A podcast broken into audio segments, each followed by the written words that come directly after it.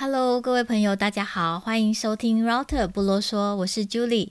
今天想跟大家来聊聊疫苗。最近啊，新闻媒体吵得很凶，都在报道 COVID-19 的 AZ 疫苗打了可能会产生血栓或是什么其他的副作用等等，让人觉得有点害怕。到底我该不该去打疫苗？或许让您觉得一头雾水。今天呢，我就来小小帮各位补一下科学知识吧。一般我们在讲传染性疾病 （infectious disease），一般是指细菌或者是病毒的感染。细菌和病毒的大小差上上百倍，细菌比较大。然后呢，细菌有细胞壁，而病毒没有，而且细菌可以自给自足，独立生活在我们的环境里面。但是病毒呢，跟我们的细胞很像，而且还比我们的细胞更简单，只有外壳膜包裹着它的遗传物质 DNA 或者是 RNA。病毒呢，不能够独立生存，它必须寄生在活体的宿主细胞里面，靠着感染宿主细胞，把它的遗传物质 DNA 或者是 RNA 注入到细胞里面。然后呢，控制这个宿主细胞，叫它帮它产生病毒的后代。当病毒繁衍够多的时候，细胞就会破掉，把病毒释放出来。嗯，各位可以想象一下，吃过那个红石榴，红石榴爆开的时候，里面有一颗一颗红色的种子，大家可以想象一下，脑补一下那种情景。病毒呢，基本上就是把我们的细胞当成是它自家的工厂，专门制造它、繁衍它的后代，而破坏细胞。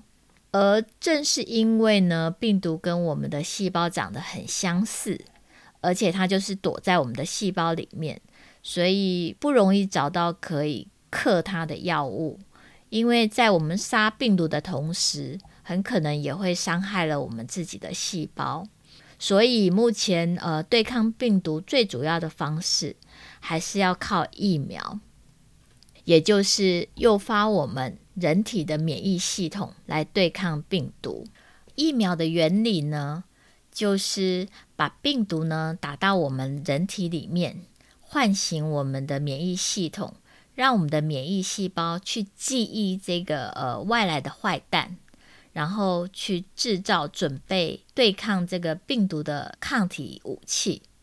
当真正的病毒入侵的时候，我们已经练完兵的这些抗体就可以马上派上用场，一举歼灭病毒。但是我们不可能把活生生的病毒打到人体里面，这样子实在是太危险了。所以呢，早期呢，我们都是会做一些破坏，呃，这个病毒的一个构造，或者是让它减毒，我们称作死毒，或者是呃减毒的疫苗。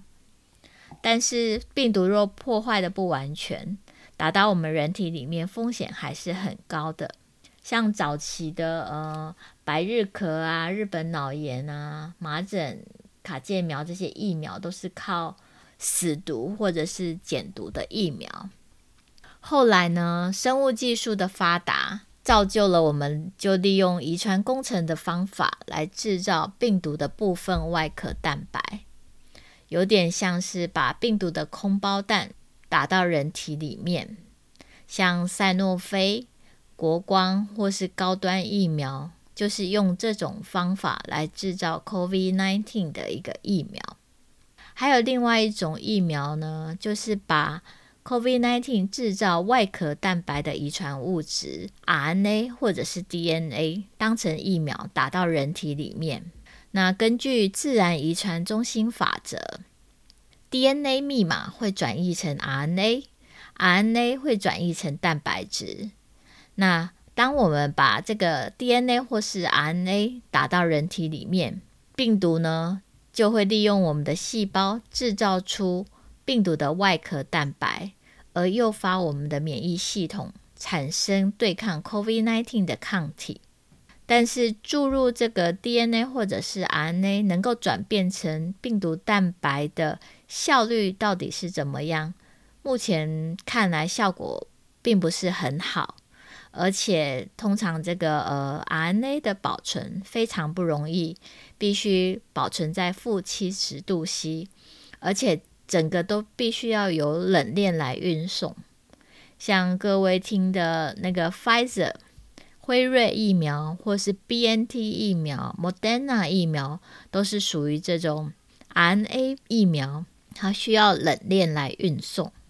那最后一种呢，疫苗是利用腺病毒载体来运送 COVID-19 的基因，感染我们的身体，让我们的细胞产生出 COVID-19 的外壳蛋白，诱发我们的抗体产生。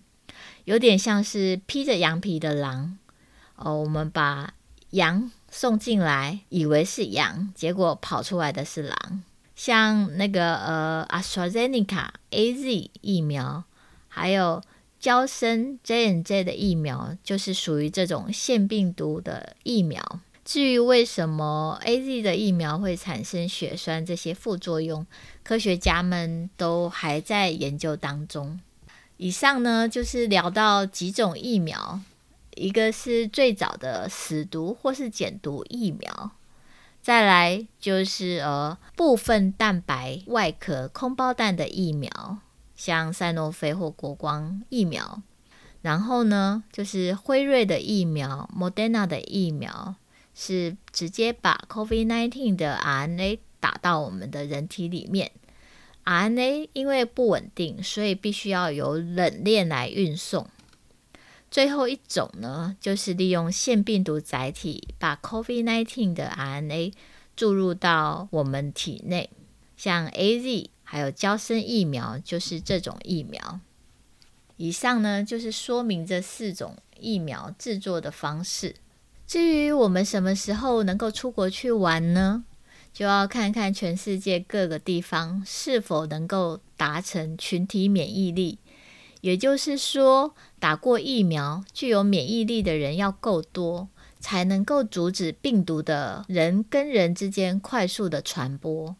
病毒若没有办法再继续传染跟繁殖它的后代，它才会渐渐的消失。但是啊，比较麻烦的就是病毒的基因非常容易产生变异。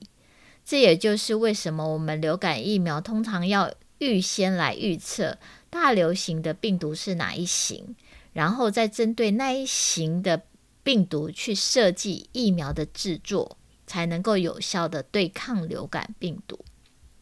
我们现在不知道 COVID-19 的病毒它产生的变异大不大，我们目前所研发出来的疫苗到底够不够用来围堵它？全球的科学家呢，都是边走边看，密切在观察之中。